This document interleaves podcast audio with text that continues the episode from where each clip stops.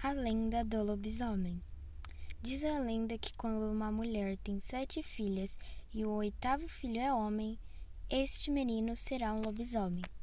De acordo com a tradição popular, como homem, o lobisomem é extremamente pálido, magro, macilento, de orelhas compridas e nariz levantado. Mas o menino nasce normal, porém, logo que ele completa 13 anos, a maldição começa. Na primeira noite de terça ou sexta-feira, depois do seu aniversário, ele sai e vai até uma encruzilhada. Ali, no silêncio da noite, longe de tudo e todos, se transforma em lobisomem pela primeira vez e uiva para a lua.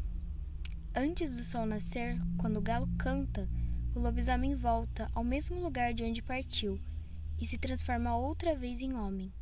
Quem estiver no caminho do lobisomem Nessas noites, deve rezar três Ave-Marias para se proteger. Para quebrar o encanto, é preciso chegar bem perto, sem que ele perceba, e bater forte em sua cabeça. Outros dizem que deve matá-lo com uma bala de prata que atravesse o coração. Se uma gota de sangue do lobisomem atingir a pessoa, ela também vira lobisomem.